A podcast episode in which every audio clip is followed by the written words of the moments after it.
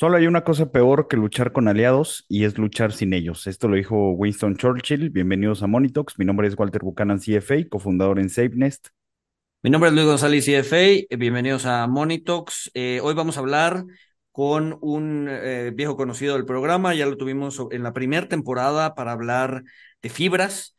¿no? Y hoy vamos a retomar el tema de nearshoring, vamos a, a, dar un refresh, ya habíamos tenido un capítulo de nearshoring, pero pues han pasado cosas desde entonces, entonces, eh, ¿quién mejor para hablarnos de esto que César Rubalcaba? César eh, se encuentra en el área de finanzas corporativas y relaciones con inversionistas de Fibra Monterrey, formando parte del equipo de la compañía, pues prácticamente desde sus orígenes hace más de ocho años. Él es egresado de Administración y Finanzas por el TEC de Monterrey y además es, cuenta con la designación CFA y con la designación de inversiones alternativas llamada CAIA.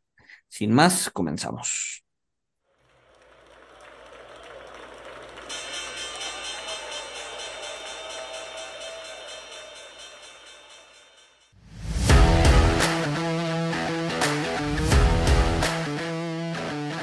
Monito, el otro lado de la moneda.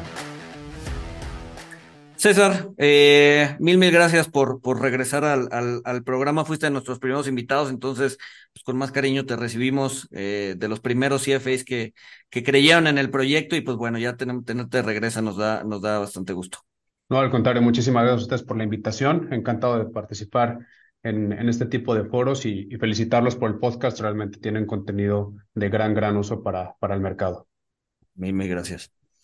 Pues nada, eh, a ver, eh, ustedes han estado bastante activos en el norte del país, ¿no? Acaban de levantar algo de, de, capital, eh, compraron portafolios, si no me equivoco. Entonces, ¿qué están viendo ahorita en Nearshoring, no? Este, típicamente, y, corrígeme si me equivoco, ¿no? La fibra en la que estás era más una fibra ligada a oficinas, ¿no? A, a, temas de oficinas, pero tengo entendido que ahorita están diversificando eh, y un poco gracias al nearshoring. Entonces, si nos puedes dar un view general y ya de ahí partir. Claro, con, con, con mucho gusto, Luis. Pues sí, justo Fibra Monterrey, cuando nació en, en 2014, este, de hecho nació como la primer fibra especializada en, en, en espacio de oficinas. Este, en ese entonces teníamos nueve inmuebles, poco más de 150 mil metros cuadrados, con un valor de 2.500 millones de pesos aproximadamente, y de esos nueve inmuebles, ocho eran de oficinas y uno de industrial únicamente. A lo largo de los años hemos ido hecho diferentes transacciones, de hecho hemos crecido el portafolio en más de ocho veces. Eh, actualmente Fibra Monterrey es la emisora con, con más emisiones de capital en el mercado en la última década, incluyendo tanto acciones como fibras. Entonces, todo ese crecimiento ha sido para adquirir nuevas propiedades. Hemos adquirido tanto edificios de oficinas a lo largo de la, de, de la, de la vida de la compañía como edificios de industrial.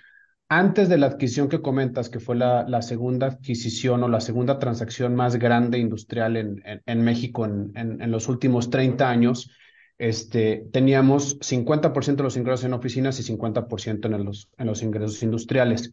Después de esta transacción que, que cerramos por 662 millones de dólares, este, ya pasamos a tener un ingreso de 73% en el sector industrial y el resto en oficinas. Entonces, es tan relevante esta transacción, duplicamos el, el área bruta rentable del portafolio, duplicamos el, el, market cap también, este, pero es tan relevante que ahora en vez de estar 50-50 estamos prácticamente 75-25. Y mucho de ello este, justo nace por, por el crecimiento que ha tenido el, sector industrial, por la oportunidad que se presenta en el sector industrial, no solamente este, recientemente con temas de nearshoring, sino ya desde, muchos años atrás, desde el, inicio del TEMEC, por ejemplo, en donde pues simplemente por el acuerdo que existió con Estados Unidos, pues la parte automotriz empezó a desarrollarse bastante en, México y con ello el sector industrial, ¿no? No obstante, pues sí, definitivamente con la reconfiguración de las cadenas de suministro o bien lo que conocemos como nearshoring, este, esta demanda tuvo un boom impresionante y todavía el crecimiento se exponencializó. Entonces, este, y, y solamente para entender el tema de la oportunidad que existe en el mercado, si vemos este, el, tamaño del mercado de metros cuadrados industriales a nivel LATAM, este, en el espacios totales industriales estamos hablando alrededor de 35 millones de dólares, obviamente excluyendo México, ¿no? O sea, toda Latinoamérica excluyendo México.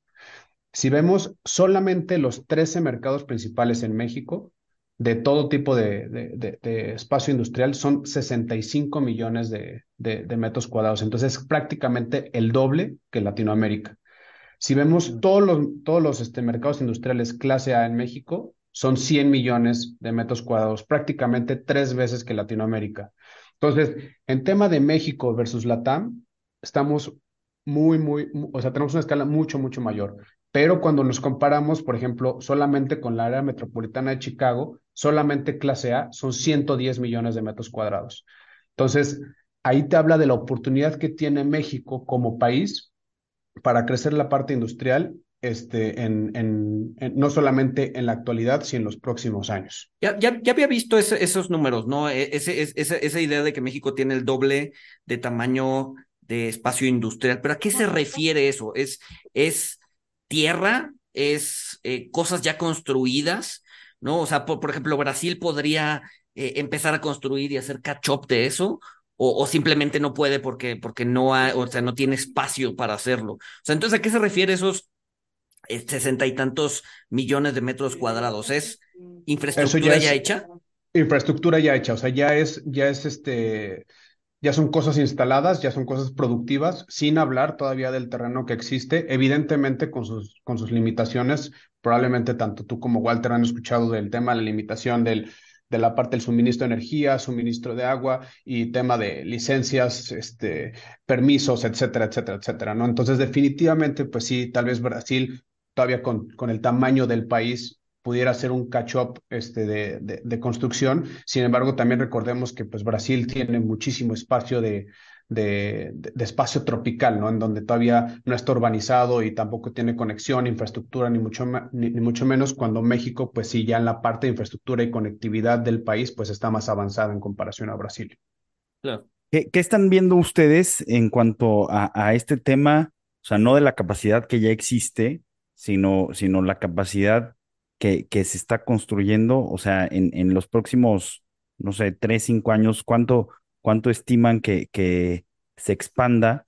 Eh, porque pues, realmente estamos viendo mucha demanda y lo podemos ver en, las tasas de desocupación, ¿no? Que pues prácticamente en algunos lugares de la frontera la tasa de desocupación es cero. Este, estamos, estamos viendo muchos espacios que, construyen y los rentan antes de que terminen de, construirnos. Eh, también me gustaría que, nos platicaran cómo, eh, pues cómo son estas negociaciones a nivel eh, pues fibra, ustedes que compran estas propiedades o desarrollan. Claro, este, pues mira, realmente ha existido, si, vemos la demanda como, como la absorción neta en el 2021 fueron alrededor de 2.5 millones de metros cuadrados. La demanda esperada para el 2023 son 5 millones de metros cuadrados. Estás hablando del doble del 2021 al 2023. Y no obstante, vemos un crecimiento hacia adelante en los próximos 3 a 4 años de entre 5 y 6 millones de metros cuadrados continuamente, ¿no? Entonces, este, realmente todavía seguimos viendo un crecimiento muy importante. El mercado industrial en México se duplicó en los últimos 10 años. Entonces, este, Realmente vemos bastante oportunidad ahí. Vemos, como tú bien lo comentaste ahorita, Walter, este, en ciertos mercados como el Tijuana, Ciudad Juárez, este, incluso pudiéramos hablar de Monterrey, sobre todo el área de Apodaca y demás, solamente empiezas a mover tierra y ya tienes a alguien diciendo, oye, ¿qué vas a hacer aquí? Es especulativo, ¿cuántos metros? Yo te lo rento y incluso si tienes un poco más de tierra para expandir, yo también te compro esa expansión, ¿no? O sea, porque es tanto el, apetito que existe por, por, por, rentar espacio y tan poca disponibilidad en ciertos mercados que realmente la absorción y la vacancia es prácticamente, o sea, la vacancia se vuelve completamente nula y la absorción muy, muy rápida a precios muy por encima. Pero pues eso también obedece, sobre todo en los mercados fronterizos, en donde existe un arbitraje muy importante entre las ciudades de la frontera del lado de Estados Unidos contra, contra los estados de la frontera de México, por ejemplo, para poner este, cifras, ¿no? O sea, en San Diego, ahorita la renta por metro cuadrado está alrededor de 20 dólares por metro cuadrado, mientras que en Tijuana, que es de los mercados más caros en, en, México están en 8.4 eh, dólares por metro cuadrado. Entonces sigue existiendo prácticamente un 3 a 1 de, de precio, ¿no? Este, ya cuando te comparas, no sé, El Paso, Texas, contra Ciudad Juárez, pues hablas de un 9.50 contra 7.50. El diferencial es más bajo, pero definitivamente, por ejemplo, el costo de mano de obra pues sí estás hablando de 5 a 1, o sea, más o menos en, en Estados Unidos te sale 25 dólares, mientras que en México es como 5 dólares aproximadamente. Nosotros en mano de obra nos comparamos un poco más con, con no sé, con, con Vietnam y cosas, o sea, economías de ese tamaño. Ya.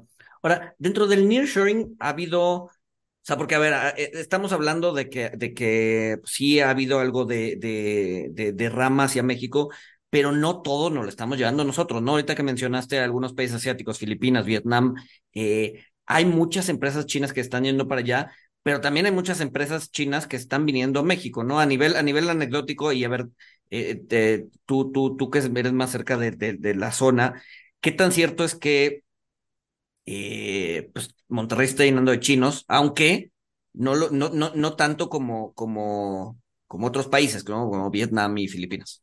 Claro, pues, pues mira, este, así de forma muy coloquial, este, con la llegada de Kia a pesquería, pues ya es pescorea, ¿no? O sea, ya, o sea, eso es como muy coloquial. Luego tienes la, este, la llegada de otro tipo de empresas. Sí, sí, o sea, ya vas al supermercado, a HB o a Costco, y hay pasillos específicos de productos asiáticos precisamente para atender a la demanda que están teniendo.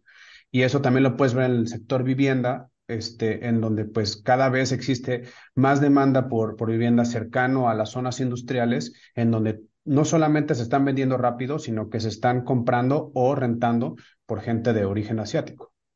Sí, según una estadística que, que tengo, o sea, de, de, la inversión que ha venido a México de, de 2019 al primer trimestre de 2023, el 43% es inversión de China eh, ya le sigue Estados Unidos con 22%.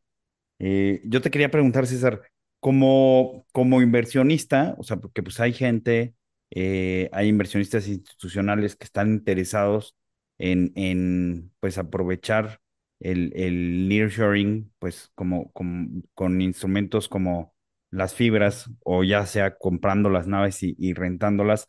Mencionabas que pues ya, ya trae una dinámica el mercado. Entonces, eh, que, o sea, mencionas que pagan rentas altas, o sea, bueno, que están dispuestos a pagar muy buenas rentas, pero me imagino que, que también el, el precio de la tierra, pues debe de haber subido y esto debe tener un impacto en el yield, o no tanto porque el incremento de precio de renta de tierra, eh, pues va, va en la misma magnitud. Das, un punto bien importante, Walter, sobre todo en el modelo de negocios de, la, de, las fibras. O sea, hay, hay fibras y hay C-Corps que se dedican a, a, desarrollar, este, y hay quienes se dedican a edificios estabilizados o una mezcla de las dos, ¿no? Entonces, definitivamente hay un yield interesante en, en, la parte del desarrollo, sobre todo aquellos que ya habían tenido, o sea, que tenían un land bank previo a este boom. Entonces, pues, tú podrás decir de que, oye, pues es que yo compré la tierra hace tiempo, yo todavía no la compraba revalorizada, entonces pues realmente solamente pago la construcción y mi yield sigue siendo bastante atractivo, ¿no? Tienes desarrollos nuevos en donde tienen que ir a comprar la tierra, construir y pues evidentemente como la tierra ha subido, el acero, el concreto, todo, toda esa parte de construcción también ha subido, pues también se va a reflejar una renta más alta. Entonces han sido varios factores los que se han ido acumulando para que las rentas por metro cuadrado en el sector industrial hayan incrementado entre 15 y 20% en los 13 mercados primarios de, México año a año, ¿no? O sea, porque aquí lo que estás diciendo es, número uno, el precio de la construcción incrementó, el precio del terreno aumentó por, por demanda directa. Este, y aparte, como no hay, no hay espacio disponible para nuevos inquilinos o incluso para las renovaciones de inquilinos actuales, porque pues, su poder de negociación se agotó. Si dices, oye, ya no quiero renovar o, o nada más este, renuévame con un 3% incremento, dicen, no, pues es que hay una fila de personas atrás de ti que si tú no me renuevas, están dispuestos a pagarme un precio de 10, 15 o 20% sobre la renta que tú me pagas actualmente. Entonces, la sumatoria de estos tres factores, o sea, de la, del incremento de la, de la construcción, del incremento en la tierra y de la escasez de espacio para el, para el espacio demandado, hace que las, rentas por metro cuadrado tengan un incremento, de nuevo, del 15 o 20% año a año. Y esto no sabemos si, si se va a detener o no, porque hasta el día de hoy, espacio que sale disponible, espacio que se renta inmediatamente. Y ahora, hacer, hacer crecer el mercado en lugar de, en lugar de puro presionar precios, ¿no? Eh, eh, ¿hay, hay, ¿Hay algún eh, proyecto para hacer crecer el mercado, no? O sea, ¿qué tanto, qué tanto se puede desarrollar, qué tan rápido se puede desarrollar en un, en un, en un mercado como este, ¿no? Porque al final del día uno pensaría, bueno, son naves industriales, pues igual lo que necesitas son no sé, cuatro paredes y un techo, ¿no? Pero qué, o sea, qué, realmente qué es, qué es, qué, qué, qué se requiere para, para, pues ahora sí que hacer crecer el país, no simplemente estar subiendo precios. Claro, o sea, digo, esto está yendo de la mano, ¿no? O sea, por un lado sí estás creciendo precios, pero también está habiendo nuevos desarrollos. El tema es que se absorben tan rápido que, que pareciera que no hay inventario, ¿no? Pero el inventario sí está creciendo de la mano del, de, de, de, los precios, evidentemente no a un paso tan rápido como el de los precios, porque el, el, precio pues es ahorita, ¿no? O sea, yo necesito el espacio ahorita o yo estoy renovando un contrato ahorita. Cuando construir una nave industrial nueva te va a demorar entre 8 y 12 meses. Entonces ese es el tema del, del lag, este, pero el mercado en su, en su inventario sí está creciendo en su totalidad, ¿no?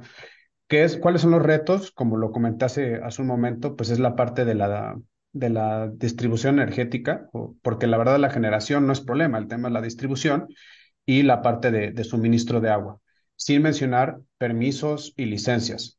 Este, ahorita la mayor parte de los inversionistas este, están buscando de, toda la gama de, de, que tenga que ver con, con espacio industrial, ¿no? Desde desarrollos hasta estabilizados y están buscando participar en la parte privada y en la parte pública.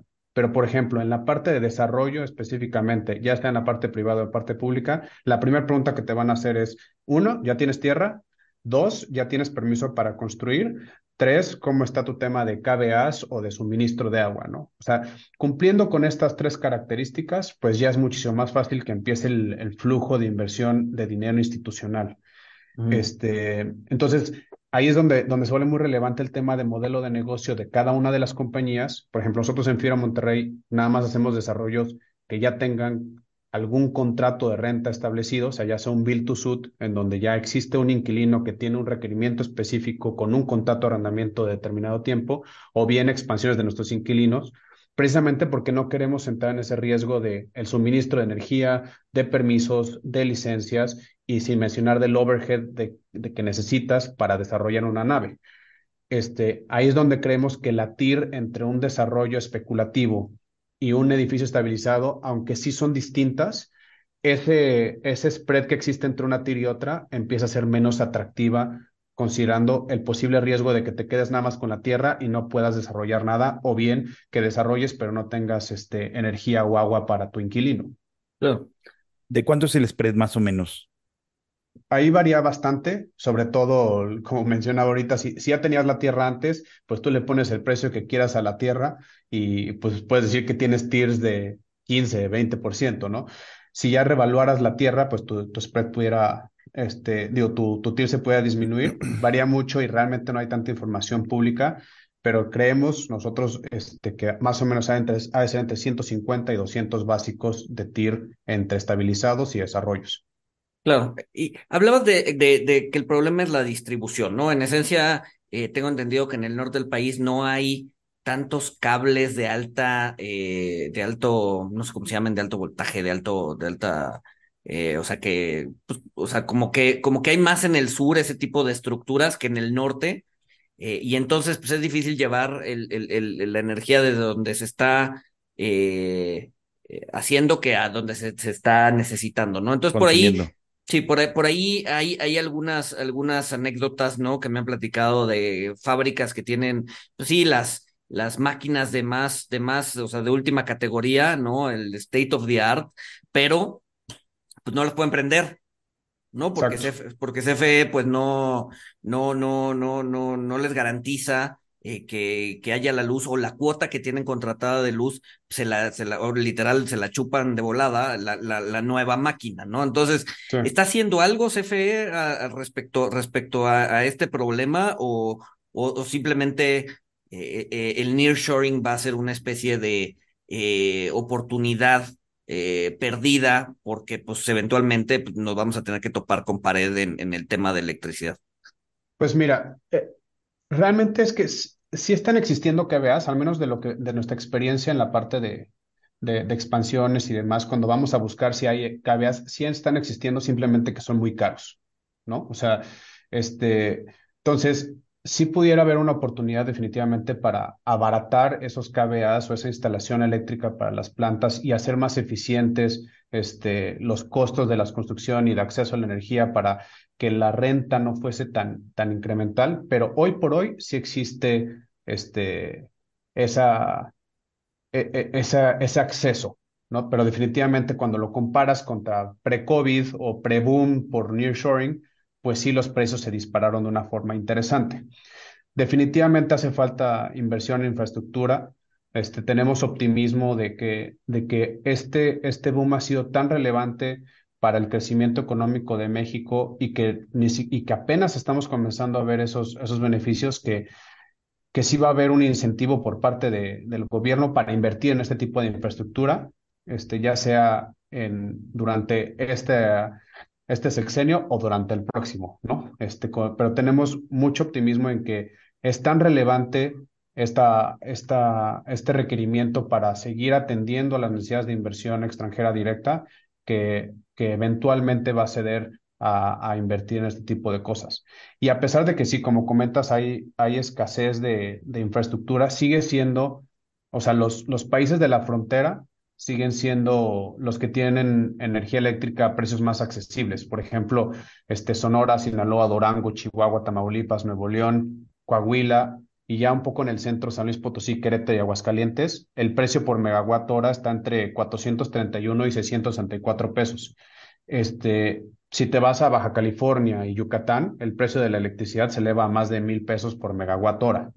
Entonces, sí sigue siendo una, una sobre todo porque sea, al ser el norte está, está tan lleno de, de, de, plantas industriales que sigue siendo más atractivo el precio en ese tipo de estados a en otros lugares en donde apenas está empezando a, a invertir en infraestructura.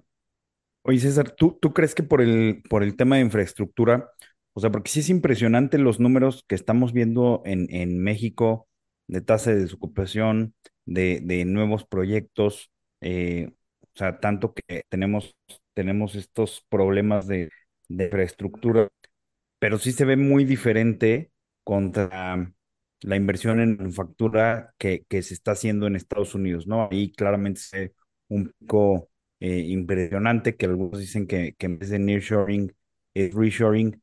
Es, es un tema donde, donde esto de la, la escasez de infraestructura es un punto que las empresas prefieran ya ponerse en Estados Unidos a pesar de que la renta es más cara y la mano de obra es más cara.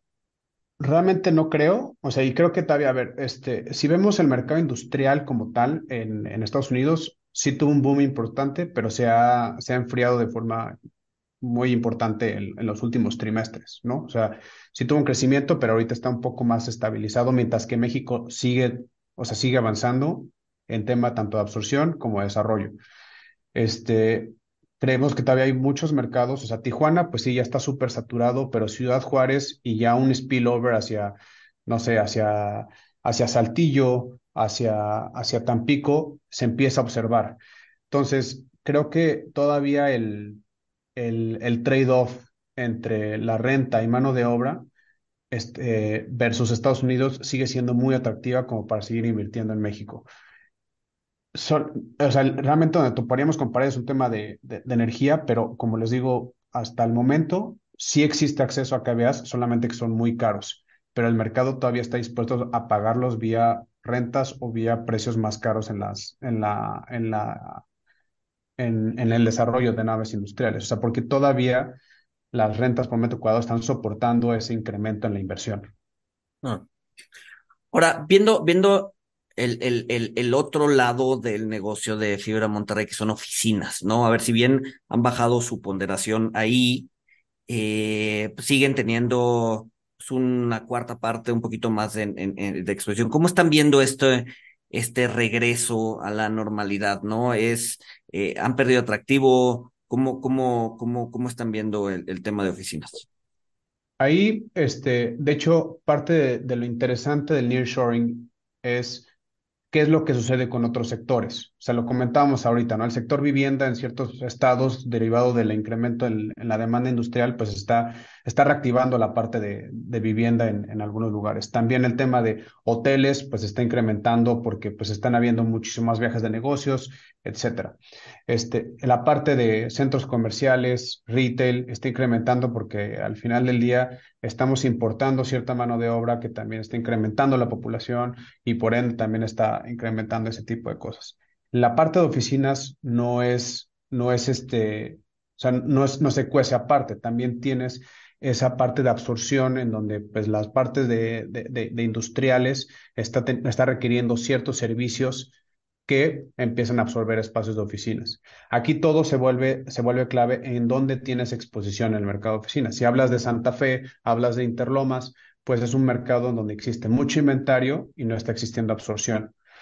Pero si hablas de mercados, por ejemplo, nosotros tenemos tres edificios en Guadalajara, en donde está teniendo muchísima importación por, por servicios especializados en la parte de tecnología. Nosotros lo tenemos ocupados al 100%, con rentas en dólares, mercados, este, compañías multinacionales con contratos de arrendamiento de cinco años. Entonces, en ese mercado en específico no estamos viendo ningún problema, al contrario, estamos viendo un, una oportunidad bastante interesante. Y en la parte de Monterrey, este, tenemos una ocupación aproximadamente entre el 60 y 70%, pero ya la parte de, de, o sea, en donde tenemos un upside interesante, pero la parte de la renta por metro cuadrado ya se estabilizó. Cuando en la, o sea, justo cuando había pegado la pandemia en 2020, este, se tardó un poco en recibir todo el golpe. Para el 2021 ya habíamos visto una caída en las rentas por metro cuadrado de entre el 15 y 20%, pero desde ese entonces hemos visto que ya se ha estabilizado en, eso, en esos niveles. Aquí lo que, lo que sigue es que exista absorción en el inventario que ya está disponible. Tenemos un problema porque ya incluso antes de la pandemia ya existía inventario por el, ambiente que teníamos de tasa de interés baja, ¿no? O sea, aquí tenemos coloquialmente puedes decir que aquel que tenía un terreno en la, en la zona metropolitana, o sea, en la parte conurbada, este, y tiene, conocía a su cuñado o su yerno o su hijo que era arquitecto, pues ya eras desarrollador y simplemente te ponías a construir vertical y hacías un edificio de oficinas o un edificio de departamentos. Entonces, esto hizo que tuviéramos mucho espacio disponible. Llega la pandemia, las empresas empiezan o a reducir espacio o simplemente salirse de ese, de ese espacio, te incrementas el inventario y tiene un impacto en la renta por metro cuadrado. Hoy por hoy en Monterrey, este, estamos viendo que el inventario nuevo se ha detenido en su totalidad, este, la absorción empieza a recuperar espacio y las rentas por metro cuadrado ya se estabilizaron. Entonces, vemos la parte de oficinas como, como un upside hacia adelante porque ya tuvimos todo el hit por parte de la pandemia este, y, y que hay, que hay, o sea, que, cada vez hay más demanda, ¿no? O sea, al menos a nivel mercado. Nosotros en FIBA Monterrey constantemente tenemos este, requerimientos nuevos, no todos se materializan, pero por lo menos es bueno ya ver que existen requerimientos por parte de diferentes brokers por espacio de oficinas. Claro. Entonces, a ver, en este sentido, eh, el, eh, la oficina o, el, o, los espacios de oficina, pues digamos que sí eh, responden al, al, al, al, dicho de, de los bienes raíces, ¿no? Location, location, location, en cosas que están eh, eh, o, en, o, en, o, en, edificios que, que, son como icónicos o que son, que están bien, bien, lo, o sea, bien localizados, digamos, o bien uh -huh. en, en, en, zonas como muy específicas, sigue habiendo una demanda, ¿no? Digamos Correcto. que las, los lugares secundarios es los que están teniendo cierta vacancia eh, y, y, y, y, ahí es donde está habiendo el problema de absorción. Sí, y, también, o sea, siempre hemos dicho que, o al menos en FIA Monterrey decimos que no solamente es la calidad de la ubicación, sino también la calidad del inmueble, la calidad de, de tu, o sea, de tu arrendador al final del día y la calidad de los contratos de arrendamiento que puedas llegar a firmar, ¿no? Algo que nos sucede mucho como, como Fibra Monterrey es que te vuelves un, un player institucional. Entonces, los inquilinos, además, no te ven simplemente como la persona que va y cobra la renta, sino de que si tengo un requerimiento para acondicionar mi espacio, pues puedo tener un financiamiento a través del contrato de arrendamiento este, depreciar este, los activos, pero al mismo tiempo tener un beneficio fiscal por la parte de la renta por tenant improvements. Entonces, se vuelve ya mucho más atractivo para ellos tener un arrendador institucional que, tener a alguien, o sea, una familia que nada más es dueño de un solo piso y que este, no le va a querer meter CAPEX al, al, al piso o al edificio como a los elevadores y demás. Entonces, ahí es donde se vuelve un diferencial importante tener dinero institucional atrás, en donde puedes aprovechar el costo de financiamiento de la fibra para, para tener un acondicionamiento de la oficina mucho más atractivo a un, a un precio más accesible. Entonces, yo creo que la combinación de, de, la, de location, location, location, calidad del inmueble, calidad del, del, dueño del inmueble y la calidad del contrato que puedas llegar a firmar este, en tema de clausulado, es lo que hace que, que esos edificios sí tengan demanda en comparación a otro tipo de edificios. Claro. Eh, pues en, en, el caso de, de Santa Fe, de, de, este, Interlomas que mencionabas, eh, digo, creo que, creo que ustedes no tienen propiedades ahí, pero ahí, ahí lo que están viviendo, no sé si todavía, o sea, es, es lo inverso de lo que viven las, las propiedades industriales donde este, pues tú llegas a renegociar el contrato y les dices te va a subir un 15%, o sea, aquí sucede totalmente lo opuesto, o sea, eh, quien está en la oficina renegocia para reducir el espacio o reducir la renta. ¿Qué, qué, qué, qué has escuchado de este tema eh, de otras fibras que sí tienen propiedades en esta zona? Pues, de hecho, e, en ese sentido, todas tuvieron un hit fuerte, o sea, este, y ven, ven dificultad en la parte comercial, ¿no? O sea, definitivamente es, es, es un tema que se va a tardar varios años en recuperar Hemos visto iniciativas para reconvertir cierto espacio de oficinas a, a departamentos o, o, demás, pero ahí es un, es un trade-off bien interesante y, y, y, que la matemática tiene que ser muy fina, porque la, o sea, el CAPEX o las inversiones que tendrías que hacer en ese edificio para hacer la reconversión completa y que realmente sea algo, algo habitable es muy importante. O sea, simplemente pensar que de un, de un piso completo de oficinas en donde prácticamente teníamos un baño, poner tres, cuatro, cinco departamentos y poner toda la tubería de gas, de agua, de, o sea, todo ese tipo de cosas, ese tipo de, de, inversiones es muy, muy relevante. Entonces, para que la tira haga sentido, este, tendría que tener un éxito comercial muy interesante. En Ciudad de México ya, ya hay un, un edificio en reforma, por ejemplo, que está antes el de, el de Banamex. Ese sí, lo estaba Accival, ¿no? Exactamente, ¿no? Estaba Accival, ese ya lo están reconvertiendo, pero pues prácticamente ese ya lo habían depreciado en su totalidad, ¿no? O sea, ese, ese edificio ya era muy, muy viejo, no le habían metido un peso de CAPEX, entonces pues ahí hace un poco más de sentido desde el punto de vista de la tira hacer esas inversiones para ya tener algo de, de ingreso por, por la propiedad o por la tierra. O sea, entonces necesitas, o sea, para que eso sea factible, lo que, lo que te estoy entendiendo, César, para hacer una reconversión de oficinas a departamentos, pues necesitas un precio de, de mercado y una absorción eh, pues alto, uh -huh. pues para, para, para que justifique la inversión que vas a hacer, pero además pues tienes el tema fiscal que mencionaste, de, de pues a lo mejor ya lo depreciaste o, o de alguna forma este, tienes una, pues alguna ventaja de meter CAPEX adicional, o sea, no, no nada más es, o sea, no es un tema sencillo. Exacto, o sea, no es para todos, vaya. Y por ejemplo, tú dime en Santa Fe si no, si no hay departamentos, ¿no? O sea, este mm. es una zona que tienes muchísimo departamento y tienes aparte muchísima, muchísima oficina.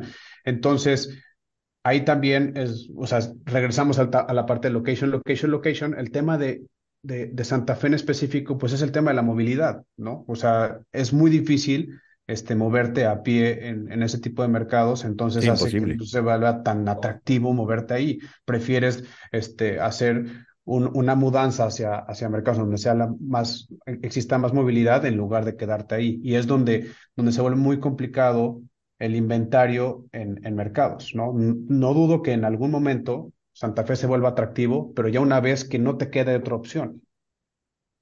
Sí, Eh, claro. Es que, y eso puede tomar mucho tiempo, ¿no? O sea, también con lo que me estás diciendo, pues entiendo que eh, si no conviene la reconversión, sigues sin tener absorción, o sea, realmente no te queda de otra más que sentarte este, en tu edificio, por decirlo de alguna manera, sentarte en tus oficinas eh, y, pues esperarte a que con el tiempo o vuelvas a tener demanda de oficinas, este, o el mercado justifique la reconversión.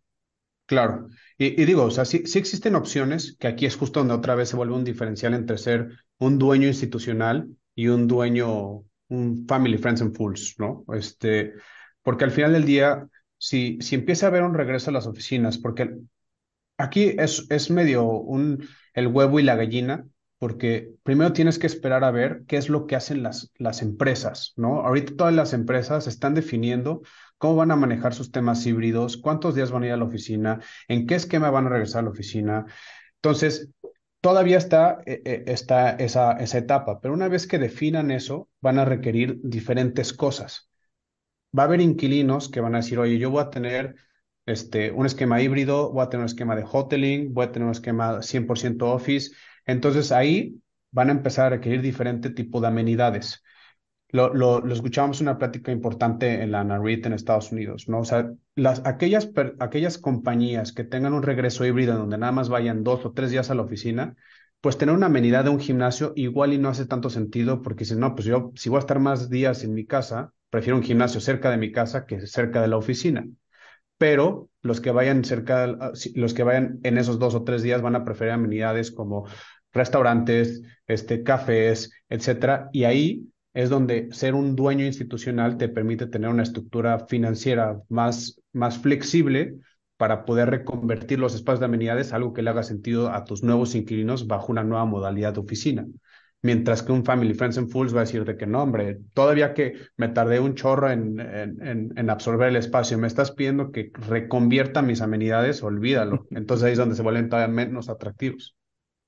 Oye, hablando de, de reconversión de amenidades, este, lo, lo que yo también me imagino es, eh, pues, que los espacios de oficina tradicional, pues, básicamente se están convirtiendo en sus propios coworks, este, y me imagino que, eh, que, pues, esto también ha tenido un impacto en, en, en las empresas de, de coworking, ¿no? Digo, basta con ver lo que, lo que ha pasado con la acción de, de WeWork, pero este tema de WeWork es algo general en, en el sector, lo que, lo que tú sabes, es una pregunta y otra pregunta, ¿hay, hay institucionales y fibras que sus inquilinos sean coworks?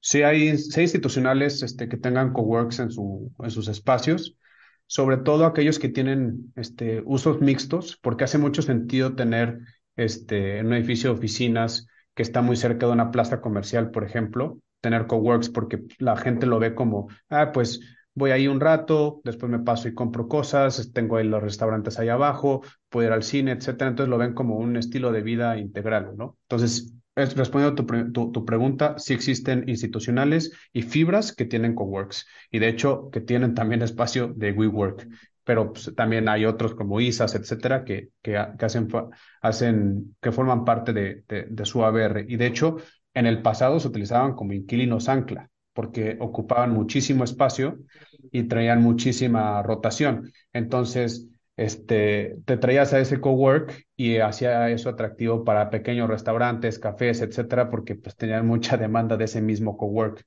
Entonces, la forma en que, estaba pre-COVID, pues hacía mucho sentido.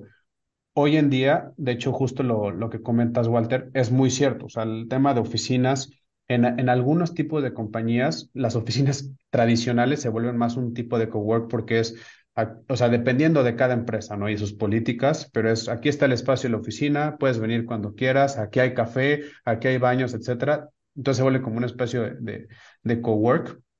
Este, y, y es algo que también yo en lo personal he platicado con mucha gente. O sea, la gente sí le gusta el espacio de oficina, lo que no le gusta es que esté obligado a ir a la oficina. Porque si vas a un café al que quieras, en Polanco, en la Roma, vas a encontrar a mil personas trabajando, este, porque les gusta tener el internet, les gusta tener el café, pero simplemente les gusta esa flexibilidad de decir dónde trabajar, cuándo trabajar, y, y si ve a un coworker o ve a un este, a un hipster de al lado con eh, nacionalidad distinta a la mía, ¿no? Pero la verdad es que la gente demanda ese espacio, simplemente como que le gusta esa flexibilidad. No, la, la, flexibilidad de poder salir de tu casa este, y, y, de no tener todo eh, pues compreso en un mismo lugar, ¿no? Este, tu, tu vida laboral, tu vida familiar, este, tu espacio personal. Claro, o sea, eh, sí, sí tiene muchísimos beneficios. También hay un costo, o sea, definitivamente hay un costo porque este, el, el tema de la productividad puede sufrir este, cuando estás remoto, no solamente por la personalidad de cada trabajador, porque eso puede estar en cada quien, pero simplemente en tema de infraestructura, en tema de ciberseguridad, en tema de cultura de la compañía, en tema de competencia. O sea, ¿a qué me refiero con competencia? Normalmente la gente que ya estaba trabajando en una compañía es la que dice, pues yo no tengo problema en trabajar fuera de la oficina, porque ya conoces los procesos, ya conoces con quién comunicarte, etcétera. Pero imagínate siendo un recién egresado, en donde sales y primero tienes que acostumbrarte a la nueva empresa, después este, tienes que, no sabes quiénes son tus compañeros, entonces si no los ves en una oficina, no sabes ni tampoco qué tan capaces o qué tan, o qué tan deficientes son. Cuando los ves head to head, cuando estás con ellos en, la, en, en un escritorio, no solamente haces compañerismo, sino también te vas midiendo qué tan eficiente eres y qué tan competitivo eres. Y eso también tiene un, un impacto importante en el desarrollo profesional de las personas. Yo en lo personal creo que también esta parte del home office, estas prácticas se están dando en un ambiente de pleno empleo, tanto en Estados Unidos como en México, en donde el que tiene un poco más la, capacidad de negociar es el trabajador, porque cada vez se encarece más la mano de obra calificada o especializada pero no, no, no vería muy descabellado que ante una crisis en donde empiecen a despedir mucha gente, la gente diga, no importa si quieres que venga a la oficina también sábado y domingo, pero contrátame.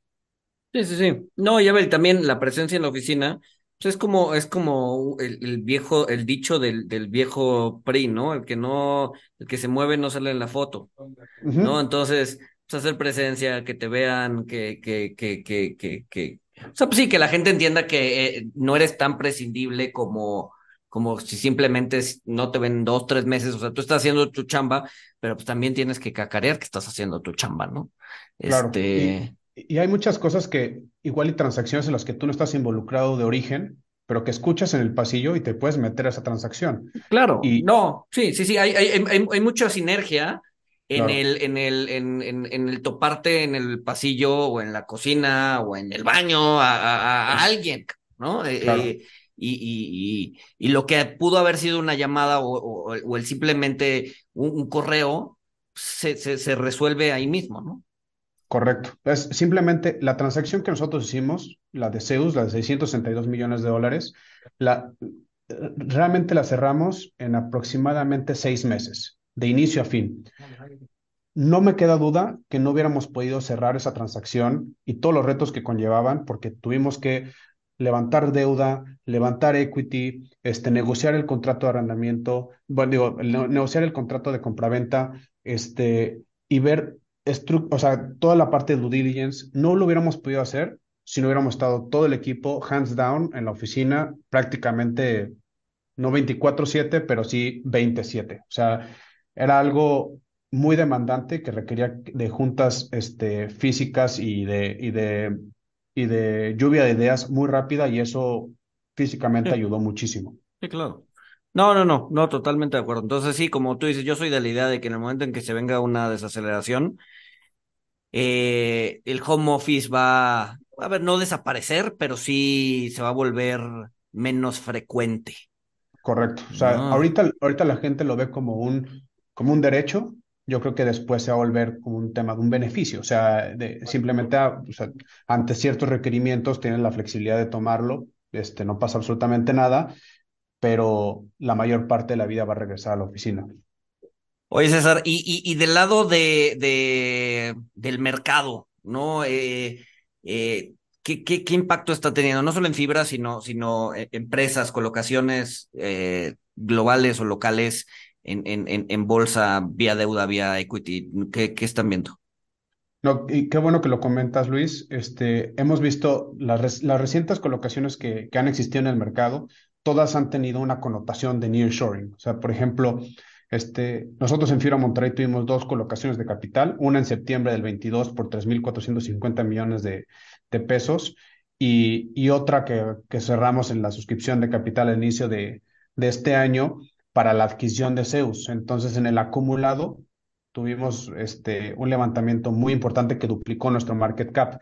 Pero no solamente se limita a Fibra Monterrey, sino también Prologis tuvo dos levantamientos de capital este, entre el año pasado y este. Eh, Vesta tuvo la, la, colocación de un ADR en, en, en la bolsa de, de, Nueva York que fue súper mega exitosa precisamente porque se dedican al desarrollo industrial y además han tenido un track record bastante bueno. Y la última que ha existido que fue, que fue Tracción, que tuvo una connotación de nearshoring precisamente por la inversión en infraestructura que va a tener en la parte de transporte, que se está derivando justo de la, de la demanda de espacio industrial este, por nearshoring. Entonces, justo es un ejemplo de, de cómo va a haber un spillover, no solamente en real estate, sino en, en diferentes sectores e industrias. Claro. Y esto es, es muy importante bajo el ambiente en el que estamos viendo, en donde están existiendo más deslistamientos que colocaciones, pues el nearshoring vino a revertir esa parte, ¿no? En donde ya está viendo colocaciones en el mercado local y mercado internacional.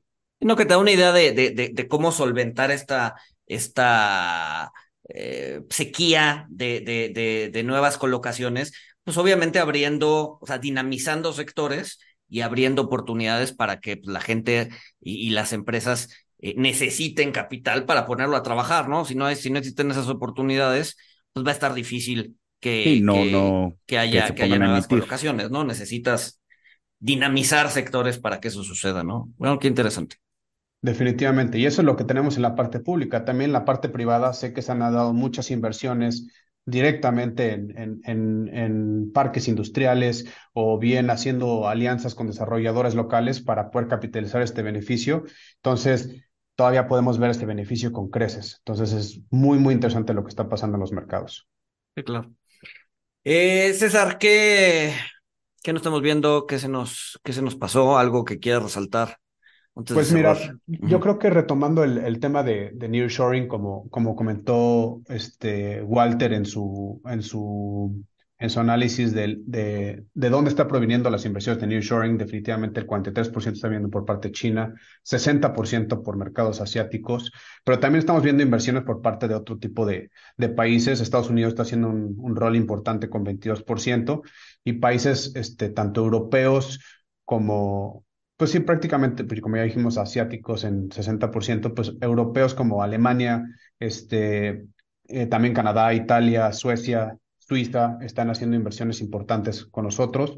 Este, cuando ves el, la, el, la participación de nearshoring en, en, en, la absorción, pues hemos visto un, un, decremento en lo que va de la primera parte de, del 2023 contra el 2022, pero esto se debe principalmente por el scarcity de espacio, pero eso nos lleva a estimar que, que en el 2024 va a haber una mayor participación una vez que los nuevos desarrollos terminen y ya ahora sí este, empiecen a correr los contratos de arrendamiento de, de, de estos nuevos desarrollos. Entonces, esa, esa y, reducción que hemos visto ha sido por, por falta de espacio más que por falta de demanda. Exactamente, o sea, okay. es, oye, yo tengo, o sea, llega la inversión de nearshoring y es, oye, traigo tantos metros cuadrados, los necesito ahorita. Pues sí, pero adivina que no hay espacio. Entonces, uh -huh. pues en lo que se desarrolla ese espacio, pudiéramos ver un, un lag entre, entre que se genera el, la inversión de nearshoring y efectivamente se ejecuta este, la ocupación o la absorción por parte de nearshoring. Claro. Y yo creo que pues, una idea que, que me gustaría compartirles este, para, para ir cerrando este, filas para, para el podcast es, es dejarle el, dejarles que también ha sido algo muy, muy mencionado en distintos foros, que es la distancia en días este, de diferentes puertos México contra Chicago, por ejemplo. O sea, si, si vemos un contenedor que car de carga de Los Ángeles a Long Beach, este, de, de, Los Ángeles o Long Beach a Chicago, se tarda entre 25 y 30 días. De Lázaro Cárdenas, ya aquí en México, a Chicago, ya estás viendo entre 7 y 10 días. Entonces, desde el punto de vista de infraestructura, este, o de ubicación geográfica. Por a ver, sí pero ahí, ahí sí, a ver, ahí sí me perdiste. O sea, de Long Beach a Chicago por carretera son 20, no, por, ¿por qué, por qué, por carretera o por... ¿Por qué medio de transporte? Ajá. Marítimo, 25 ah. a 30 días. Ok, de Long Beach a, a Chicago. Ajá. Ajá. Y de, Y de de, Lázaro Cárdenas a Chicago, 7 a 10 días. ve, ¿cómo le hacen, cabrón? ¿Cómo, o sea, cómo, por qué, cómo, o sea, cómo funciona eso? Ahí tiene que ver mucho la, la infraestructura propia del, del, del puerto, porque ahorita Los Ángeles y Long Beach está súper saturado, Mientras que Lázaro Cárdenas todavía sigue teniendo capacidad. Y ahí aprovechas mucho la parte del Tratado de Libre Comercio para agilizar tema papelería y poder llegar. Ya. Ok. También, por ejemplo, simplemente por la ubicación del sureste de México, eh, de Progreso al delta de Mississippi son mil millas náuticas. Entonces Ajá. también el tiempo de traslado se vuelve súper, súper eficiente. Además, tiene acceso al puerto del Golfo y del Atlántico de Estados Unidos, la parte de Progreso. Entonces, todavía tenemos muchos puertos, el de Veracruz, Lázaro Cárdenas, este con el de Progreso. Tienes muchos accesos, tienes mucha cercanía con Estados Unidos y no solamente Estados Unidos, también con la parte de- del Caribe y otros países, ¿no? Entonces, eh, la conectividad que tenemos geográfica, de infraestructura, de mano de obra, de capacidad de energía, etcétera, nos pone de nuevo en el ojo del huracán para, para ser beneficiados de, de- del nearshoring. Y aunque, aunque ya la gente ya empieza a existir como que un, este, un hartazgo de la palabra nearshoring por parte de, de inversionistas y demás, pues la verdad es que los números siguen estando ahí. Este tema yo creo que va a tener un crecimiento muchísimo más relevante que, que el del TEMEC en su momento en el 94 porque al final del día es una secuencia de eventos, ¿no? O sea, firmaste un tratado en el 94 que sí tuvo un beneficio y ahorita, por la misma infraestructura que has ido generando a lo largo de los años en, en todo aspecto, infraestructura, tratados, etcétera, pues está llevando a que puedas aprovechar esta oportunidad. Solamente hay que prestar atención a la parte de permisos, licencias, energía y agua para seguir beneficiándonos de, de esta segunda, tercera, cuarta ola de nearshoring, ¿no? Claro, a ver, y, y también la, la, la, la firma del Tratado de Libre Comercio se dio en un, en un, en el 94, se dio en una, en un ambiente, eh, pues un poco desfavorable, bueno, no desfavorable, pero eh, coincidió que pues China también entró al mercado global, ¿no? Eh, o sea, China se mete al. WTO eh, y en ese sentido pues se empieza a canibalizar, o sea, en, en- en el 94, en los 90 China era mucho más barato que México. Entonces, todo, todo eso que se nos prometió en el Tratado de Libre Comercio, eh, pues, mucho lo, lo depredó China, ¿no? Claro. Y ahorita está, pues, en cierta manera regresando, ¿no? O sea, los americanos están peleando con China y Exacto. nos estamos viendo beneficiados de ese tratado del 94. Y, y Eh, nos- estamos, es que está- pode- podemos pensar que estamos viendo el, el compounding, que también Sí. ya cualquiera usa el compounding para lo que sea, pero podríamos pensar que estamos viendo el compounding de la infraestructura que se hizo desde el 94 a la Correcto. fecha y tuvimos la suerte de que Estados Unidos se peleara con China. Este, Y, y además de, de la pelea con China, también el, el conflicto que tiene Rusia con Europa y demás, Sí, en claro, tema energético de gas, o sea, nosotros en la parte de, de- de- del continente americano no dependemos de ellos para el tema energético. Y eso también es una súper ventaja desde el punto de vista geográfico y político y económico para poder aprovechar el, el, el- el momento, ¿no? O sea, nosotros no tenemos ningún tipo de dependencia de gas natural. Entonces, eso ayuda en la parte energética. El tema es, de nuevo, la distribución y, y, y es por eso, como todos los caminos empiezan a converger en que se tiene que invertir en infraestructura, somos muy optimistas que en el próximo sexenio sí, sí, va- que se va a hacer, se va, se va a hacer, se tiene que hacer. Fíjate que lo, lo que tú comentas, o sea, la gente está harta, este, de, de, pues no sé si lo vean como un abuso del término, pero yo recomiendo mucho, o sea, vuelvo a recomendar, este, que, que le echen un ojo al artículo de Russell Napier, porque justo él menciona que este efecto de reshoring, nearshore- nearshoring, friendshoring, eh, pues es, es un fenómeno que pues, no, no iba a ser eh, efímero. eh, y él, él lo ve, lo ve y lo veía en su artículo como un fenómeno de, de, años, si no es que décadas. Ya también ahí planteaba los riesgos, este, pero pues esto, como tú lo dijiste, apenas está empezando. Correcto, y, y, y esta, estas oportunidades, lejos de, de, o sea, definitivamente riesgos, pero también nos ponen una oportunidad bien importante en muchísimos sentidos para crecimiento económico, pero también desde el punto de vista sustentable, ayuda muchísimo. O sea, ahorita los desarrolladores pueden hacer las cosas bien para que las nuevas infraestructuras tengan este, eficiencia ambiental, para que estén calificados con certificaciones LEED, etcétera, y que nos volvamos una economía más verde hacia adelante, ¿no? O sea, este, si bien... Incluso te fuerza, te fuerza a, converger a eso, ¿no? Exacto, exacto. ¿No? Porque si no, no traes inversión. O sea, los multinacionales necesitan usar el 30, 40, 50% de su energía que consumen tiene que ser verde por, por, por políticas. ¿no? Entonces, si México no te lo ofrece, pues para otro lado. Entonces, pues para jalar esa inversión, pues tienes que generar eh, energía verde, ¿no?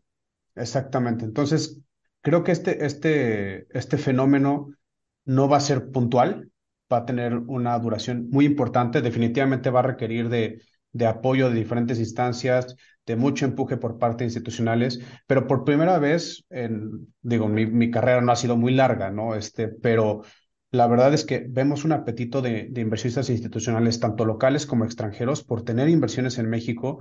Este, todos, o sea, en, distintas este, encuestas que están viendo con este tipo de inversionistas, ven un incremento de su allocation a, economías emergentes y el principal beneficiado es México. O sea, lo siguen viendo con mucho atractivo. Entonces hay que aprovechar esta oportunidad, hay que seguir empujando este, y, y realmente eh, tomar esos riesgos, minimizarlos o trabajarlos, pero, pero definitivamente es una ola que, que puede beneficiarnos durante mucho tiempo, no solamente a las fibras, no solamente al sector real estate, que pues evidentemente es el primer beneficiado, pero también va a haber un spillover a otros sectores, a otros servicios, a, otra, a, otros, a, otros, este, a otras industrias que, que, bueno, nos puede llevar a crecimientos de PIB muy interesantes y, y aunque hay muchos argumentos para el tema del tipo de cambio, pues yo creo que este es uno de ellos, ¿no? La fortaleza que está tomando México en tema de inversión, este, tanto local como internacional. Claro. Es muy interesante. Definitivo. Pues mil, mil gracias, César. Eh, ya tu segunda vez aquí con nosotros, seguramente no será la última. Seguiremos hablando de, de este tema y quizá de otros. Eh, y pues muy agradecido, César, de, de volverte a tener con nosotros. No, hombre, encantado. Este, siempre un placer pasar, pasar tiempo con ustedes, siempre es muy interesante y, y de nuevo muchas felicidades por el podcast y, y seguimos hablando. Mil, mil gracias, César, y nos escuchamos el siguiente miércoles. Saludos.